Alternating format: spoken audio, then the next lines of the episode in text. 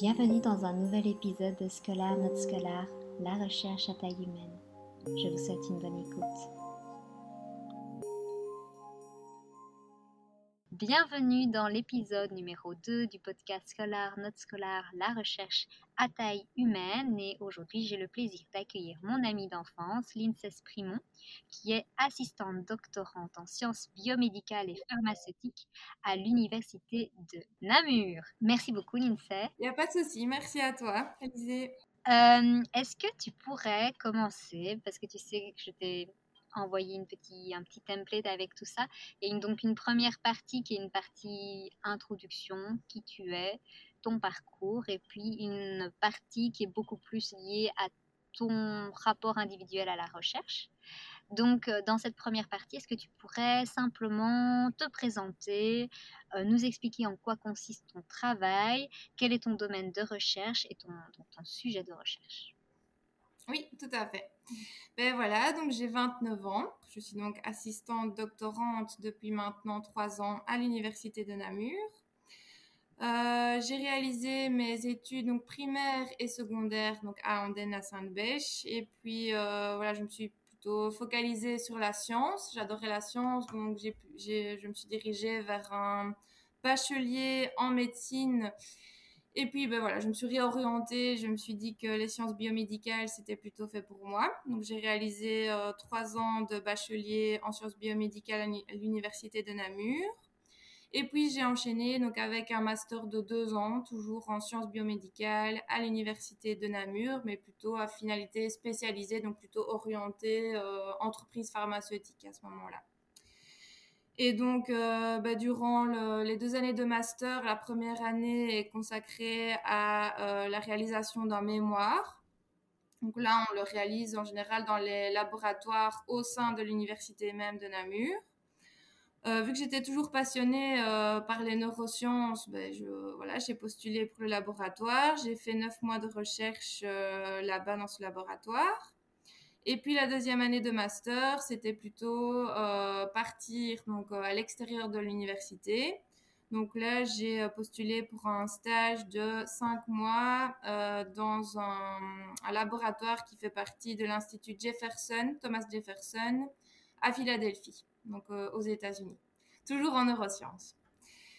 Et donc, par la suite, quand je suis revenue en Belgique, j'ai postulé pour le FRIA, où là, malheureusement, je ne l'ai pas obtenu. Donc, j'ai euh, voilà, j'ai eu l'opportunité de remplacer une collègue.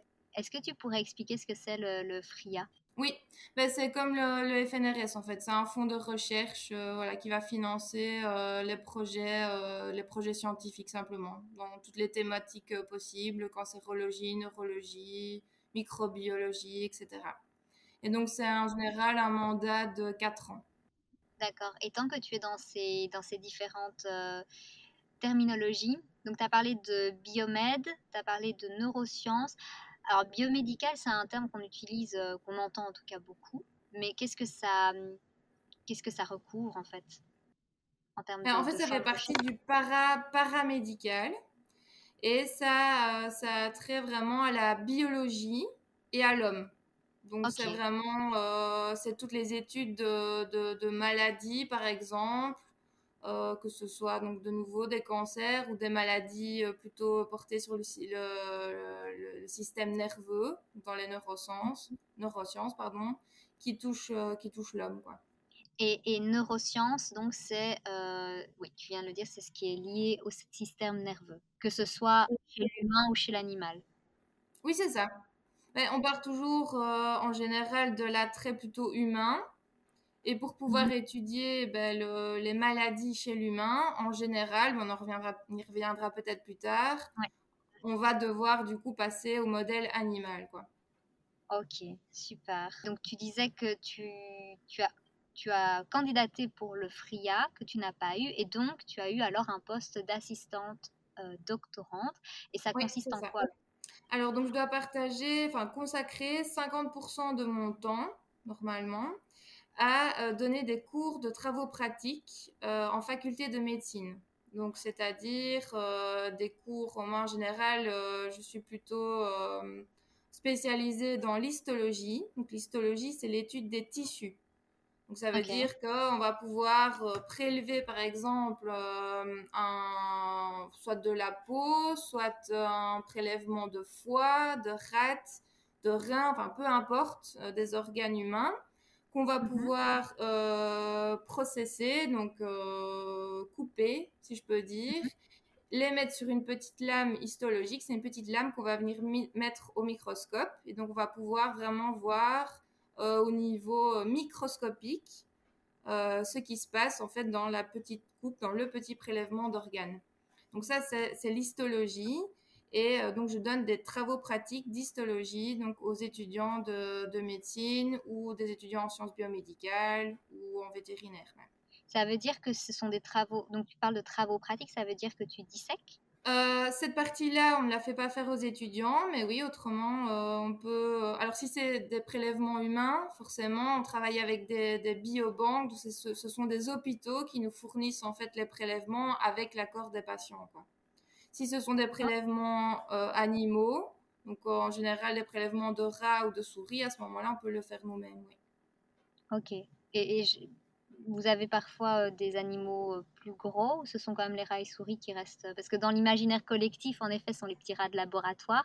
Mais d'ailleurs, pourquoi Pourquoi le rat plutôt que, que je sais pas, une vache? Le rat, ben, le rat comme la souris, en fait, ils ont un, métabolisme qui est très proche de celui de l'homme.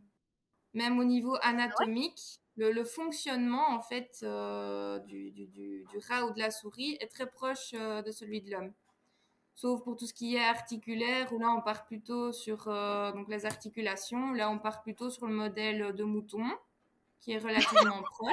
C'est marrant, d'accord, j'avais jamais réfléchi à ça, d'accord.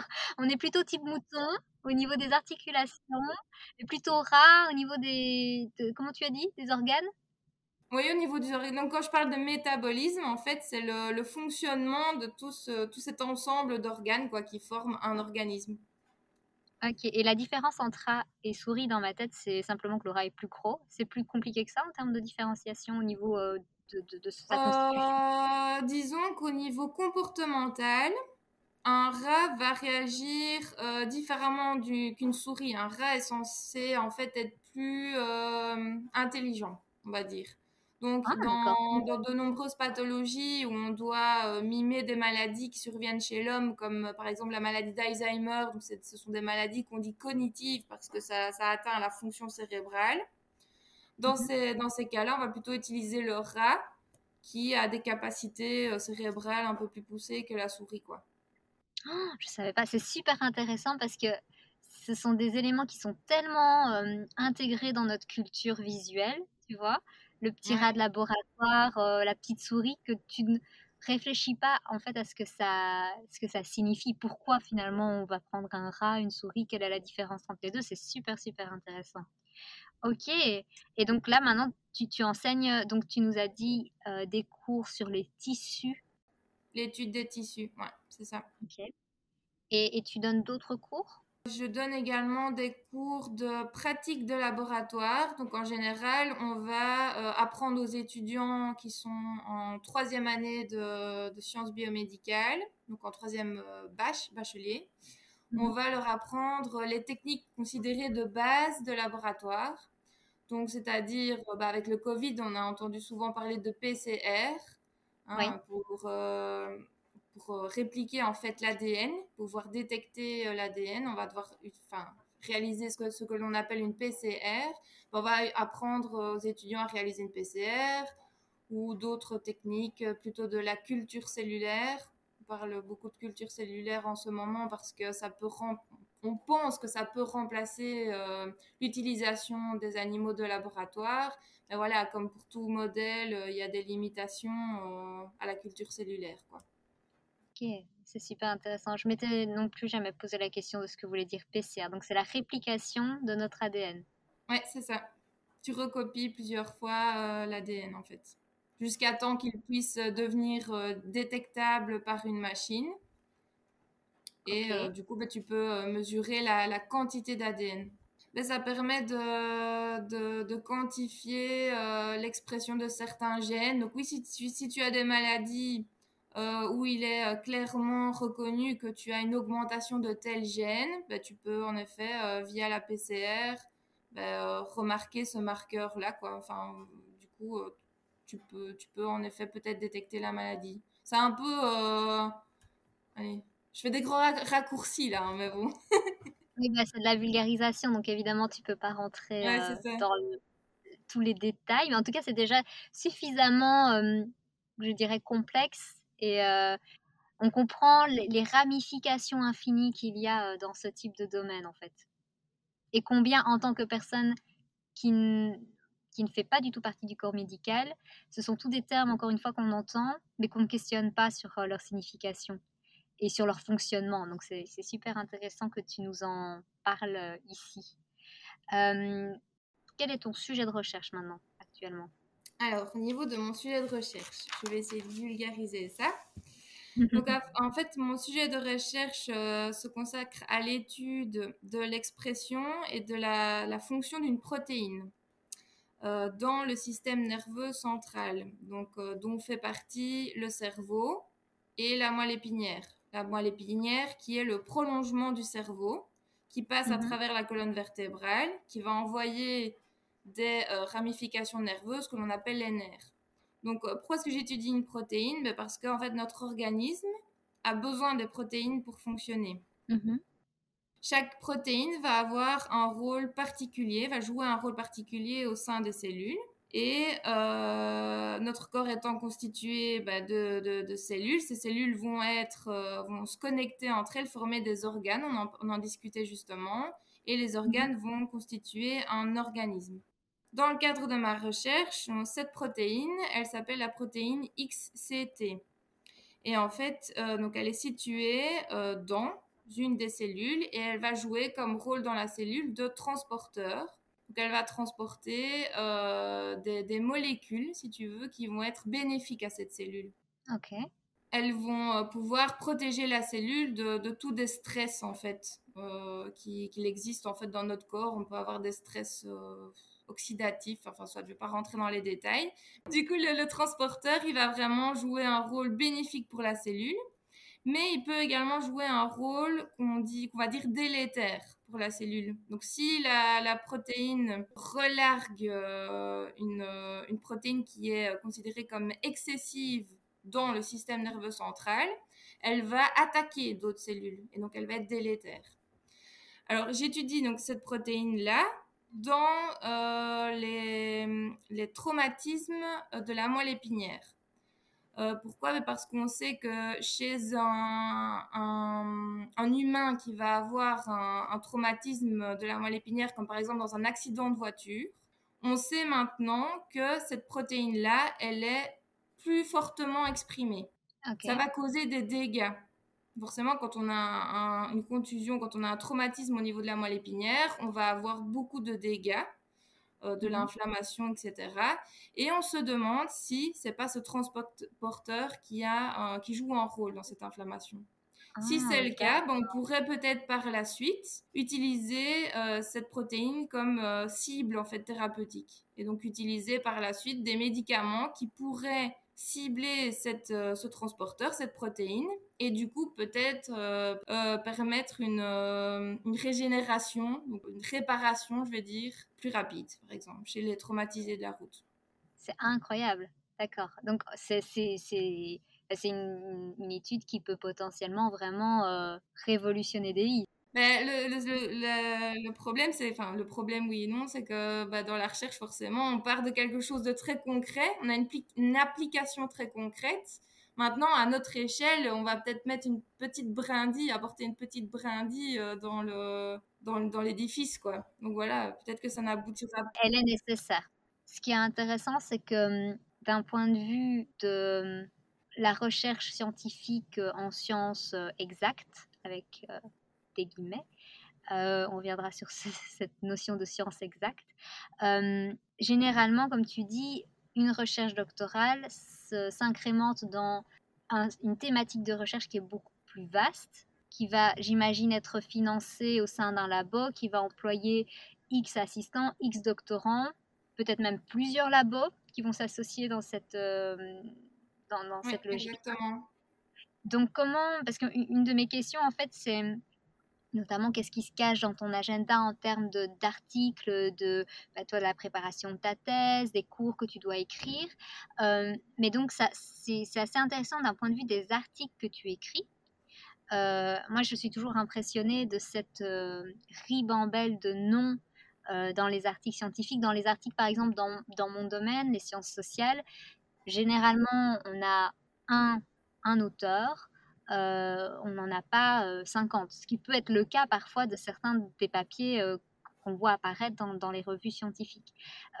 comment est-ce que ça, pratiquement parlant, en fait, comment tu planifies ça? C'est-à-dire que toi, tu vas réaliser des opérations spécifiques qui vont être reprises par quelqu'un qui chapeaute l'article qui va être publié? Comment ça se passe? Alors déjà, il y a deux types d'articles scientifiques. il va y avoir ce que l'on appelle les reviews où là, c'est mhm. un article entièrement bibliographique.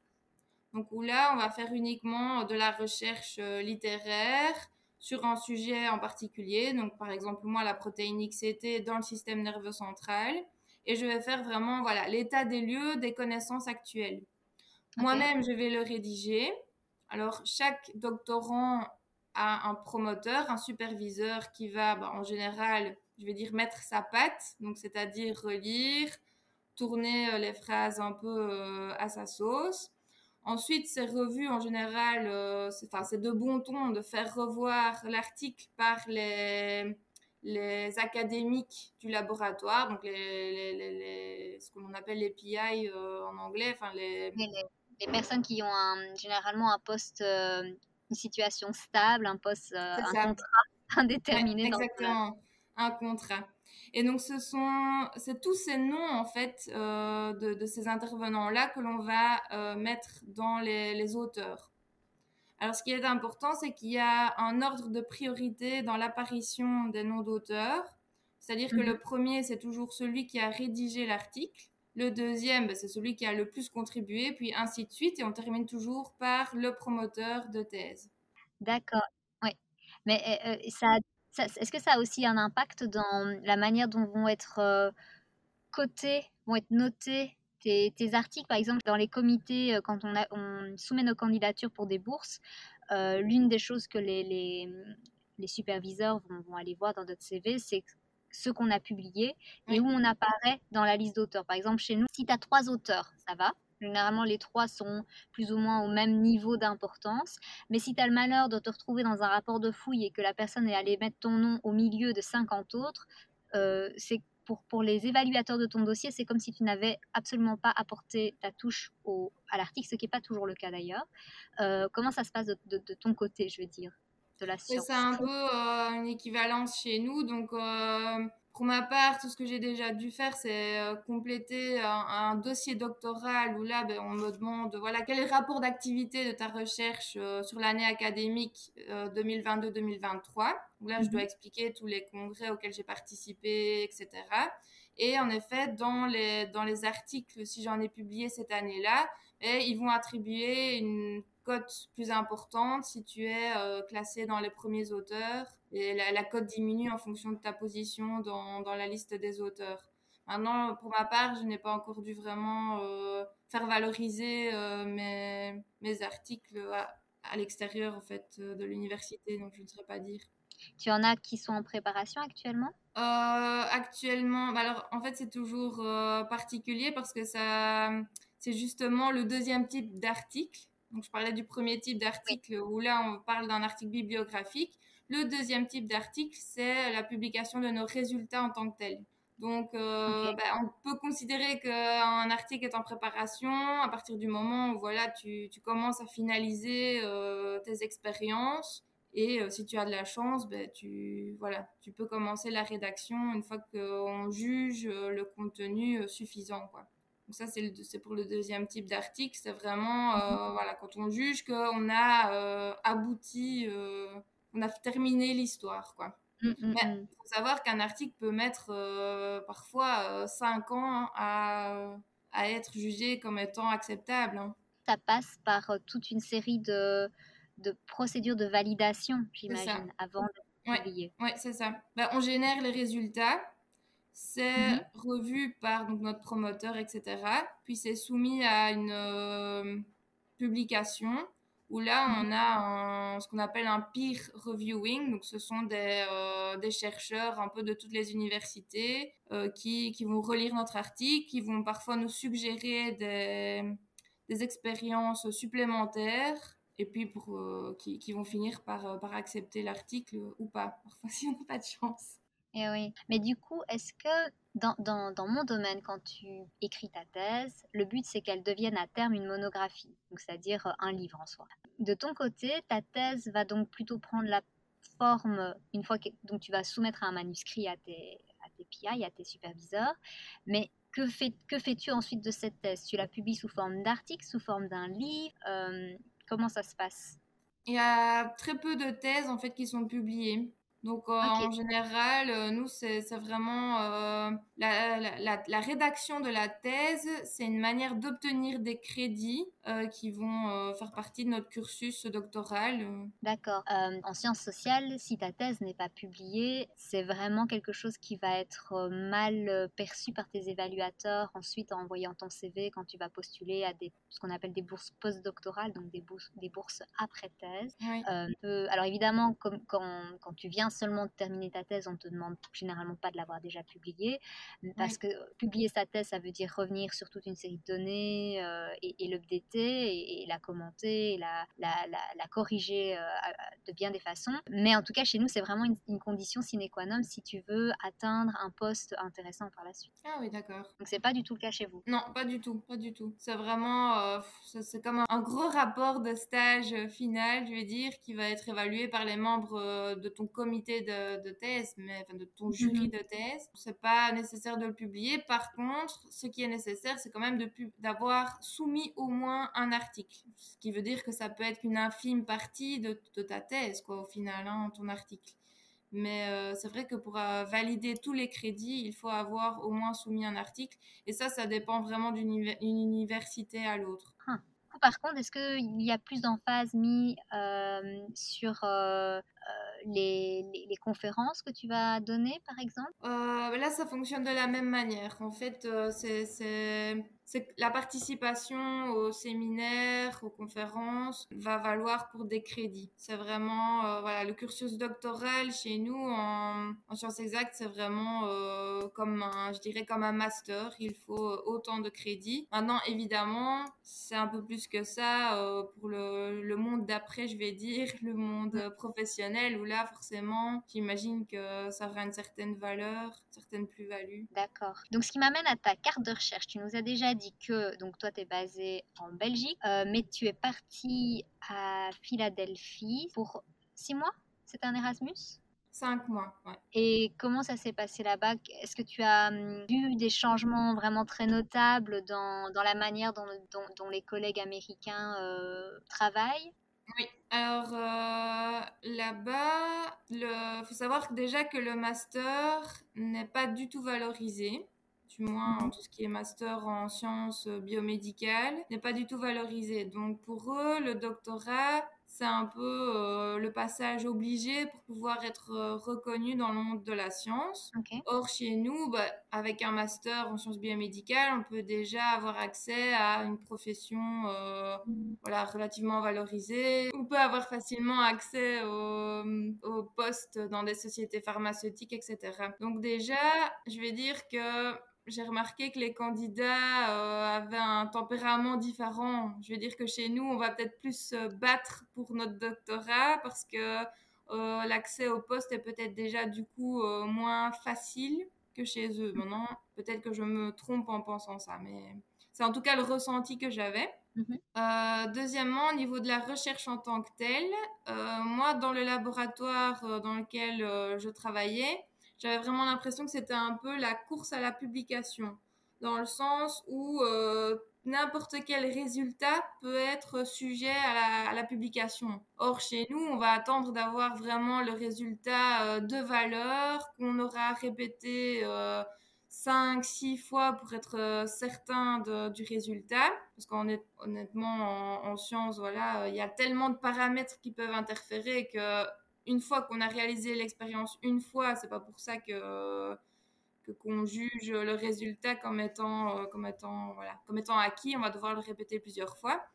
Eux, j'avais l'impression que c'était moins, moins le cas au niveau euh, de, de mon laboratoire euh, aux États-Unis. Deuxièmement, au niveau des financements, je pense également qu'ils étaient financés en fonction du nombre d'articles publiés par an ce qui expliquait du coup sans doute le fait qu'il publiait euh, beaucoup plus fréquemment. Oui, d'accord, c'est tout à fait un, autre, euh, une autre manière de financer la recherche, d'où euh, le besoin de, de, publier un peu à tir larigot pour montrer que tu, que tu peux tout à fait être finançable. Oui, c'est ça. Et tu as un prochain séjour de recherche qui se profile. C'est ça. Donc, j'ai plusieurs parties, j'ai plusieurs grandes questions en fait dans dans mon projet de thèse, donc qui se qui s'organise autour toujours de ma protéine XCT et de son rôle dans le système nerveux central.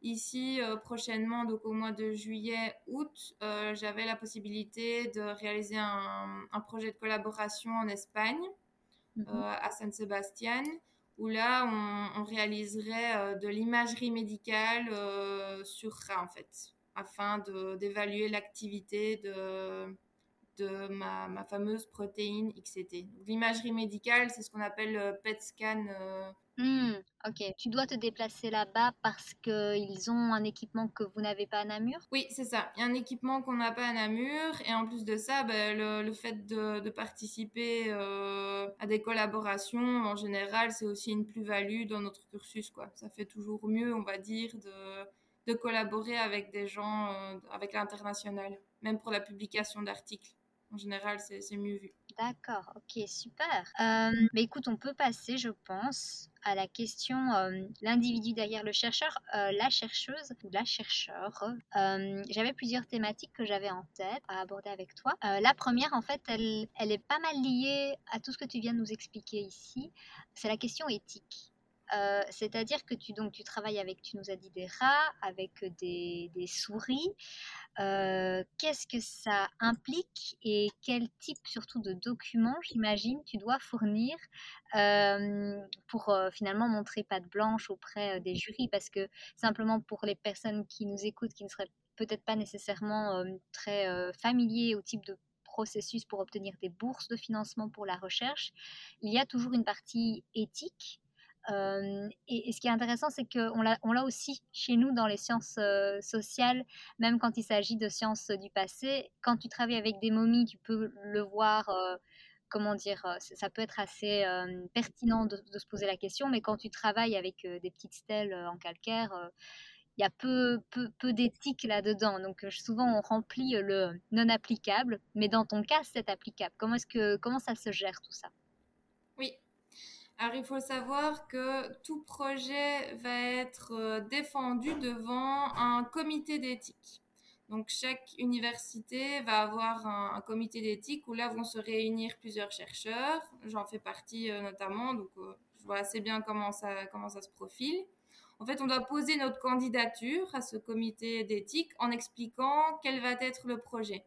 Donc, mm-hmm. quelle est la, la, thématique, quelle est la question posée, et euh, quel est le, nombre de, quelle est l'estimation du nombre de, souris ou de rats ou même de poissons que l'on va devoir utiliser pour répondre à cette question et qu'est-ce qu'on va en faire? Et donc là, en général, on a un document de, de 20 bonnes pages qu'on doit compléter en expliquant tout de A à Z, donc comment vont être hébergés les animaux, euh, qu'est-ce qu'on va mettre en œuvre pour euh, réduire ce nombre d'animaux? Ça, c'est mhm. vraiment le, le B à bas de, de la commission d'éthique, c'est à chaque fois d'essayer de, réduire au maximum le nombre d'animaux utilisés. Est-ce qu'il y a moyen de réutiliser ces animaux euh, pour des autres expériences? Euh, Quelles sont les méthodes d'analgésie? Donc, ça veut dire comment est-ce qu'on va éviter la moindre douleur? Euh, mmh pour, euh, pour, vraiment euh, empêcher la, la, survenue de la douleur chez les animaux. voilà, tout est basé sur le bien-être animal. Et, voilà, ensuite, ce sont les, les, jurys de la commission qui vont devoir juger de la pertinence de, du projet. Donc, si on décide que le nombre d'animaux est trop important, que la, que la question n'est pas pertinente, qu'il y a moyen d'utiliser euh, des, des, alternatives à l'utilisation animale, comme la culture cellulaire, où là, on va vraiment travailler avec des cellules dans des petites boîtes, ou des modèles in silico, où là, on va travailler avec des logiciels informatiques mhm. pour mimer voilà, le projet. Si on juge que tout ça est possible à mettre en place, alors à ce moment-là, on, peut refuser un projet. Donc il y a vraiment, on pousse vraiment les chercheurs à réfléchir et à, se conscientiser par rapport à l'utilisation animale. Et comment est-ce que, parce que j'imagine que ce type de recherche, euh, dès lors qu'elle implique des animaux, doit être la cible de nombreuses critiques de la part d'associations, euh, voire même d'un point de vue personnel, de, de se dire mais comment est-ce qu'on peut tuer des souris euh, ainsi Toi, est-ce que tu aurais un avis, toi qui travailles en fait dans, dans ce domaine-là, un avis beaucoup plus, j'imagine, nuancé sur la question? Qu'est-ce que tu pourrais nous dire à ce sujet?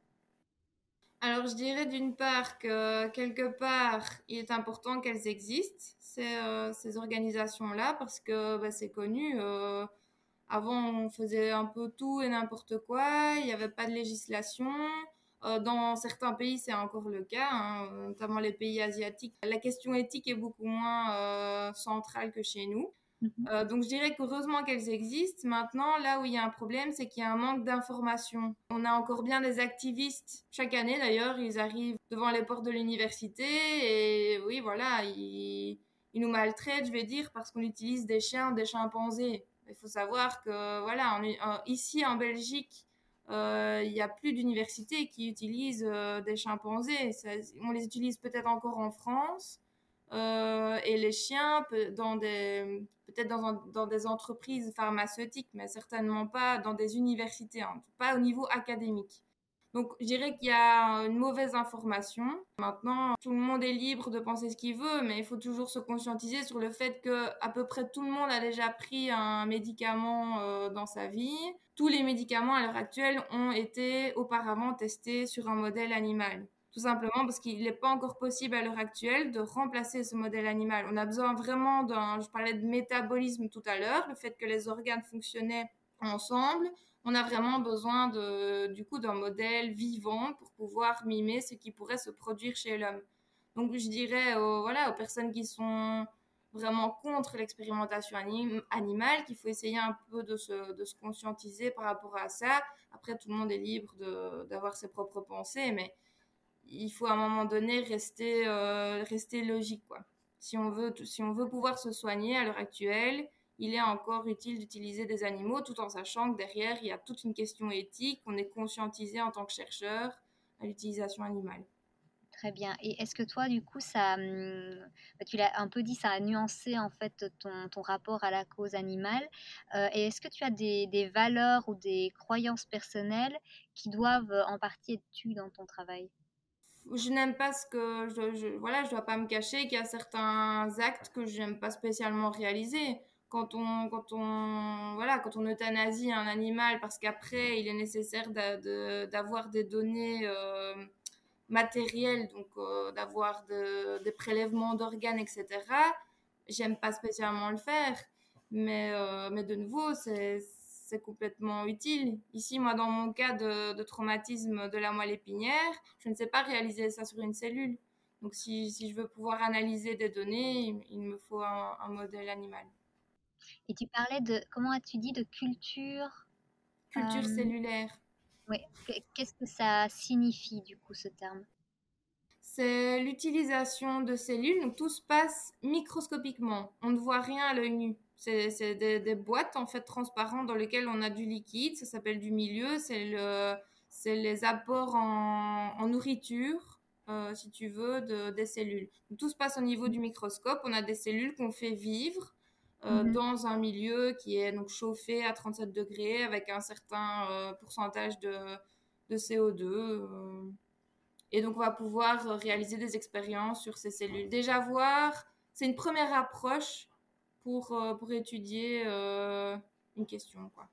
D'accord, très bien. Merci pour tes réponses. Euh, le deuxième point que je voulais évoquer avec toi, c'est l'inspiration et la planification. Donc, tu me disais juste avant qu'on lance l'enregistrement que ça pouvait être un peu frustrant quand le résultat, c'était qu'il n'y avait pas de résultat. Tu dois, tu travailles donc en, laboratoire, donc tu dois planifier, en tout cas j'imagine à l'avance, les opérations que tu vas réaliser, mais tu ne peux jamais t'assurer donc que les, résultats soient positifs, qu'il y ait un résultat quel qu'il soit. Euh, donc j'imagine que ça doit être assez euh, frustrant et notamment je me posais des questions par rapport à comment est-ce que tu vas gérer tous ces imprévus. Euh, donc est-ce qu'un résultat donc négatif est un résultat en soi? Comment ça se passe? Alors, un résultat négatif est un résultat. Maintenant, dans notre domaine, il y a très très très peu d'articles qui sont publiés avec des résultats négatifs. En général, on va toujours essayer de, publier ce qui est positif et c'est même parfois dommage parce que ça veut dire que des résultats négatifs pourraient aider d'autres équipes dans le monde qui vont, euh, par la force des choses, répéter l'erreur en fait. Donc, euh, donc c'est un résultat en soi. Maintenant, il est difficile, euh, il reste difficile à encaisser. C'est pour ça qu'en général, on essaye de prévoir une alternative. Voilà, si, si la question A ne, donne pas euh, ce, que l'on, ce qui est attendu, ben on va alors du coup euh, passer à la question B, etc. Quoi.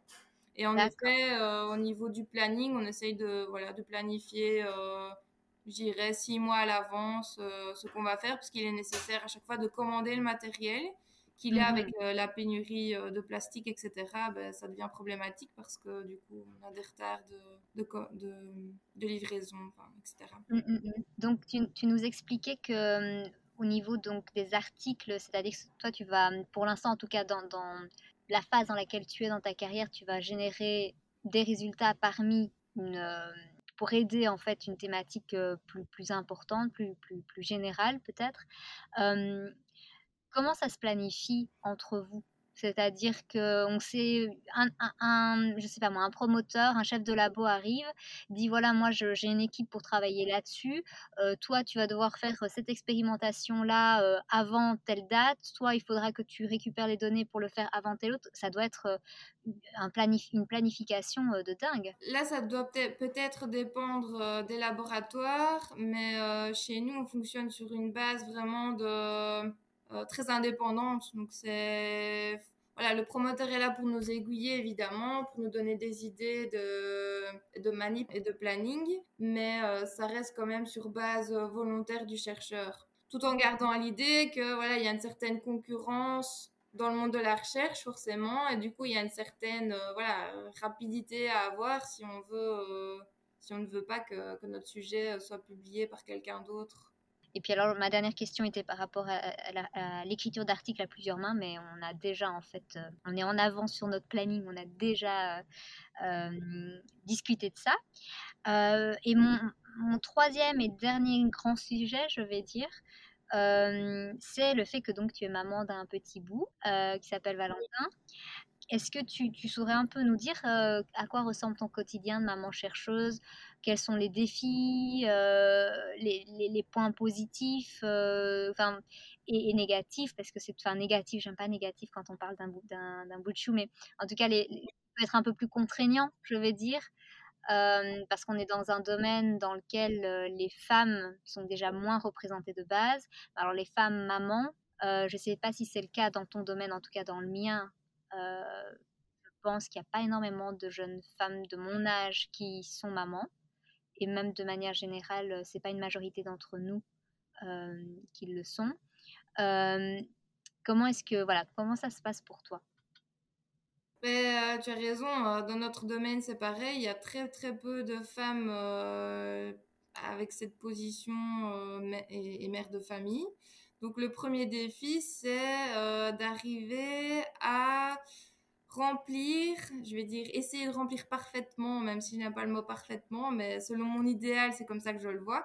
J'essaye de mhm. remplir parfaitement les deux rôles, donc le rôle de maman et le rôle de chercheuse, sauf que voilà, on a 24 heures, voire 12 heures dans une journée, donc euh, mhm. c'est jamais vraiment possible, mais euh, du coup, c'est assez compliqué euh, intellectuellement d'être présente à 100% dans ma recherche actuellement. Donc là, mon petit garçon a 9 mois et demi et, euh, et voilà, c'est assez, assez compliqué. La fatigue étant là, donc voilà, ça n'aide pas non plus. Mais on a un travail qui demande à être à 100% tout le temps, donc j'ai toujours l'impression d'avoir cette thèse qui est omniprésente dans ma, dans ma tête. Euh, on mange. Euh, normalement, on dit qu'un bon chercheur doit dormir thèse, manger thèse. Euh, voilà, c'est comme ça. C'était comme ça que c'était vu auparavant. Parce que le monde était, voilà, majoritairement masculin aussi. Maintenant, ça commence à devenir un peu différent. Mais donc, c'est vrai qu'il y a encore des promoteurs qui restent très vieux jeu. Moi, j'ai de la chance que mon promoteur est relativement euh, à l'écoute, mais euh, malgré tout, on a toujours, enfin moi j'ai toujours cette pression que je me mets à moi-même d'être vraiment opérationnel sur les deux fronts. Ah Donc ça, c'est un peu le, défi actuellement, c'est d'être à 100% intellectuellement. Euh, je n'y arrive pas encore. J'espère que ça ira mieux.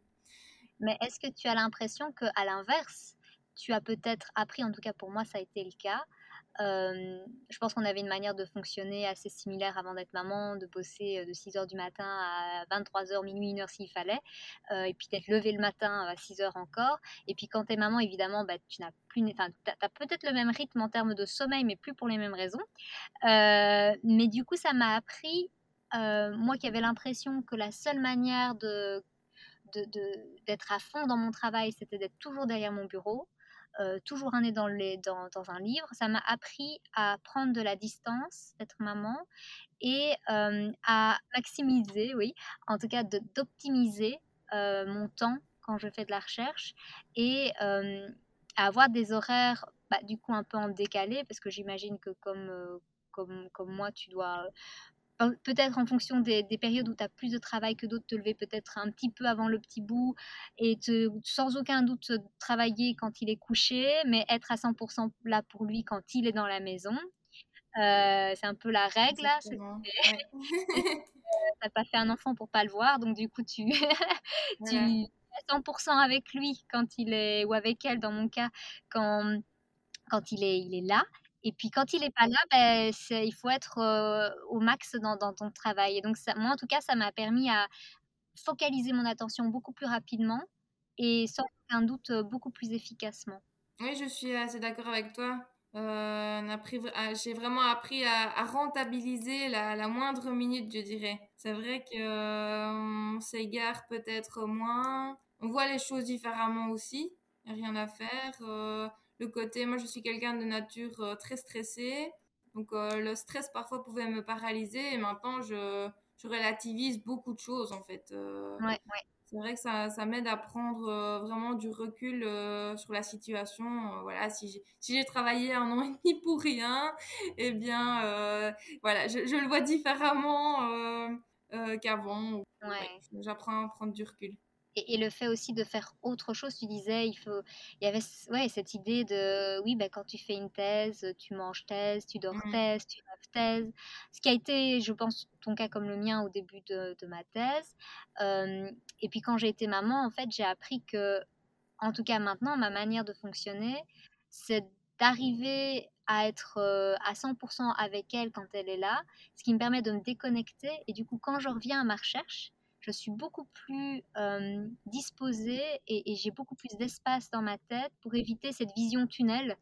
tu, vois, tu, vois, tu ne vois plus ce qu'il y a autour de toi. Et j'ai l'impression, en tout cas, que moi, ça m'a permis d'être une meilleure chercheuse, en fait, d'être une maman. c'est vraiment. Alors que c'est pas, comme tu dis, c'est pas ce qu'on te vend. On te dit, eh ben bonne chance. Exactement. voilà, éventuellement, ben, arrête, arrête. Euh, voilà, ça peut être euh, implicite aussi parfois. J'ai eu des personnes dans mon entourage qui me disaient, mais donc, euh, ou alors c'était pas prévu. Si, c'est, si, bien sûr. C'est vrai que oui, j'ai déjà eu aussi.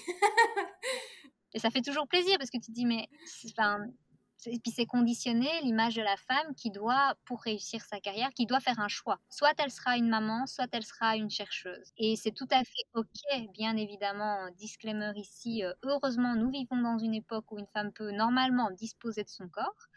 En tout cas, je, suis aux USA, donc je dis normalement parce que ce n'est pas le cas dans tous les États. En Californie, ça l'est encore, bien heureusement, bien qu'il y ait des anti-abortion personnes comme ça qui pop parfois dans l'espace public, mais bon. Et, surtout, chaque femme est, libre de vouloir ou pas un enfant.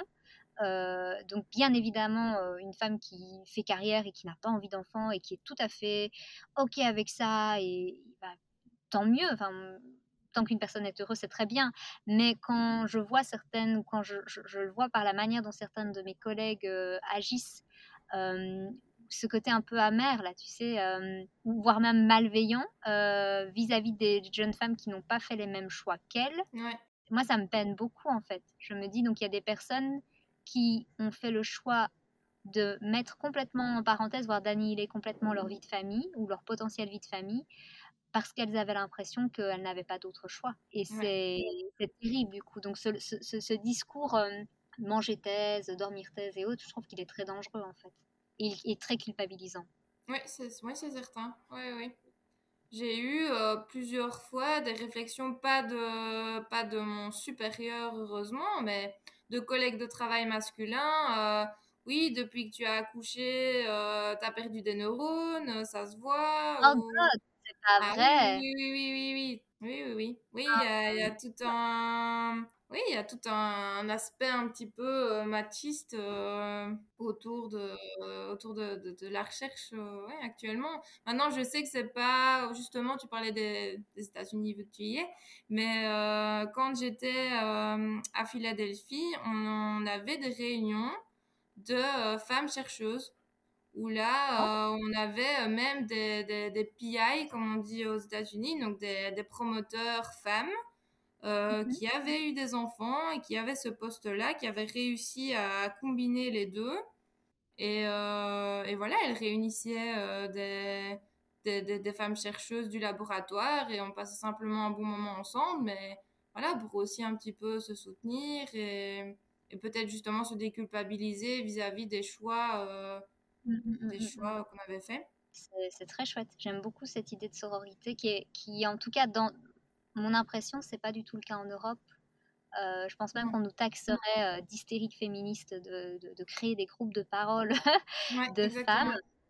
Euh, mais c'est vrai que quand tu parles à des collègues masculins qui te disent mais je vois pas où est le problème, bien sûr que non, tu n'es pas discriminé. tu te dis ok, on a encore beaucoup de travail devant nous. oui, c'est ça. Mais la discrimination, elle peut être explicite de manière très crue, là, comme tu le, mentionnais, des collègues masculins, s'ils nous écoutent, je ne dirais pas le fond de ma pensée, mais vous l'avez compris. En tout cas, je ne vous souhaite pas du bien quand vous dites ce genre de choses. Euh, le karma reviendra vers vous un jour ou un autre. Euh, mais outre euh, ces plaisanteries, en tout cas, ça peut être aussi très implicite. je parlais à une de mes collègues qui m'expliquait qu'une une dame qu'elle avait invitée pour une conférence a dû décliner parce qu'elle était, qu'elle était enceinte et qu'elle allait accoucher sous peu, et que la conférence avait lieu quelques jours après son terme. Donc elle disait, elle était très gênée parce que c'était euh, c'était pour elle l'occasion de s'inscrire dans un cycle de conférences qui aurait lieu sur dix années.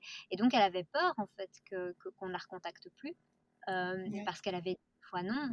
Et ma collègue, qui est une dame qui n'a pas d'enfant et qui est incroyable dans, la, sororité qu'elle peut dégager, expliquait que bah, elle, allait trouver les superviseurs en disant vous avez intérêt à continuer à l'inviter pour tous les autres colloques qui auront lieu pendant les dix prochaines années et de pas vous dire que c'est parce qu'elle a un bébé que non, bah non, elle va pas venir. Et, puis on a l'argent parce qu'aux USA ils ont ils ont des fonds qu'on n'a pas nécessairement en Europe. Ils ont l'argent de lui booker, de lui réserver une chambre avec un lit de bébé qui sera un peu plus grande avec une cuisine, avec tout ce qu'il faut pour que la maman puisse venir avec quelqu'un pour l'aider, eh ben on le fait. Et je me suis dit, mais merci mon Dieu, il y a des personnes qui commencent à, penser comme ça parce que c'est vrai que c'est un stress euh, quand on est en déplacement. Tu l'expliquais tout à l'heure hors, euh, micro. Euh, tout, le, planning que ça demande quand tu pars comme ça en expédition pendant deux mois en Espagne. alors oui, pour quelqu'un qui, qui n'a pas d'enfant, ça peut paraître, bah oui, oui, bien sûr, deux mois en Espagne, que demander de mieux finalement Le temps, le soleil, les sangria, parfait. Mais quand tu as un bébé, ben, comment est-ce que tu. Qu'est-ce, qu'est-ce que tu mets en place pour ça? Et généralement, ben, c'est pas du tout. On n'a pas de, de, fonds particuliers, par exemple, pour aider, euh, euh, comme c'est le cas parfois, je pense en Suisse, c'est le cas, des, fonds particuliers pour les mamans chercheuses qui vont euh, financer ce type de déplacement, qui vont, qui vont oui, donner ce type d'argent pour des chambres plus grandes, ou voire même des, des, personnes qui, qui, entre guillemets, louent des nounous pour s'occuper des, des, bébés. Et je sais que certaines personnes du milieu de la recherche, si on leur proposait ce type de d'alternatives diraient bah non enfin euh, enfin il faut quand même pas déconner il faut trouver un juste milieu. Mais je pense que hum, la réalité aussi c'est que les grands-parents qui avant étaient des personnes qui pouvaient beaucoup plus euh, garder les enfants ben aujourd'hui les grands-parents ils sont généralement pas encore pensionnés euh, ils ont leur vie aussi ils n'ont pas à, prendre en charge le poids de l'organisation de la vie de famille de leurs enfants parce que leurs enfants veulent simplement travailler donc non, mais c'est chouette. Le, en tout cas, j'aime beaucoup le, fait qu'aux USA, ils avaient, à Philadelphie, ils avaient implémenté cette... Oui, je parle de ça il y a donc 4 ans. Donc voilà, on est un peu en retard. On est un peu en retard, mais j'espère que ça pourra s'implémenter, en tout cas dans la bienveillance et pas dans... Parce qu'on met en place des, des, systèmes, mais parfois c'est tellement dénigré par les collègues que ben, finalement, tu n'oses même pas t'y inscrire. ouais, non. Mais, mais voilà. Ou alors c'est mal, euh, par exemple, ça me semble mal expliquer tout, toute les, la problématique euh, du genre euh, dans, dans, la recherche académique. beaucoup de personnes en fait la réduisent à ben, cette personne ne veut pas qu'on l'appelle avec tel pronom, haha, parce qu'en fait dans les, les, les formulaires de de mise en situation et de sensibilisation qu'on nous donne, en effet, c'est un peu présenté de manière neuneux, euh, alors que c'est un sujet qui est extrêmement intéressant, extrêmement complexe, mais on ne donne pas nécessairement on donne pas nécessairement les clés aux personnes qui sont les moins concernées pour comprendre de quoi il s'agit. Et je pense que pour la maternité, c'est la même chose. Bien sûr. Ça, c'est pour beaucoup de sujets comme ça, malheureusement. Oui. Euh, et bien, écoute, on va passer aux questions rapides. Est-ce que tu es plutôt thé ou café pour ta recherche, pour t'aider, te soutenir dans ton, travail Plutôt café pour la recherche. Euh, est-ce que tu as une bibliothèque préférée, un endroit dans lequel tu as adoré faire de la recherche, ou peut-être un labo plutôt, en fait, dans ton, dans ton cas? Je dirais mon, mon, bureau en tant que tel, en fait. Parce que nous, on fonctionne beaucoup avec les articles en ligne on n'est pas trop, enfin moi en tout cas, je fonctionne énormément avec euh, notre base de recherche euh, PubMed, donc en ligne. Et c'est vrai que mon bureau, voilà, je, je m'y sens plutôt bien, ou à la maison, simplement. Mais pas vraiment en bibliothèque. tu as un bureau euh, individuel? Non, malheureusement. Enfin, malheureusement et heureusement, ça dépend les jours. Mais on doit le partager, oui, avec d'autres doctorants. Ouais, j'allais dire généralement, c'est le cas. Dans... Moi, j'ai jamais compris. J'ai eu la chance de pouvoir faire ma recherche euh, depuis chez moi essentiellement et de passer au bureau euh, à certaines périodes. Euh, mais j'ai des collègues dans d'autres départements, mais c'était. je, me disais, mais comment peuvent-ils travailler? Ils étaient, mais à 10 dans un tout petit KGB. Ah moi, je, par exemple, typiquement, quand je travaille, j'ai besoin de parler à voix haute. Je me disais, mais comment est-ce que ah tu fais tu vois, Oui, dans ces, cas-là, oui, c'est problématique. Avoir demandé aux autres de mettre des boules qui C'est ça. Ou alors pendant l'été, tu sais, pendant les canicules, quand tu es à 10 dans un clapier, c'est, c'est très sympa aussi. Et non, nous ici, on est 4. Euh, donc ça va. Il est pas mal. Il est pas grand, mais voilà, j'ai mon petit espace personnel. Euh, au niveau de ta prise de notes, euh, est-ce que tu fais, donc tu parlais de publication essentiellement en ligne, du coup tu utilises essentiellement ton ordinateur pour prendre des notes, tu as, un système, euh, ça rejoint un autre, une autre question qui est un système de classement, Zotero, euh, GoodNotes, euh, qu'est-ce que tu utilises toi pour centraliser ta recherche? J'utilise OneNote moi en général. Ah oui. Mm, mm. OneNote, où là je classe mes articles par, par thématique ou par expérience.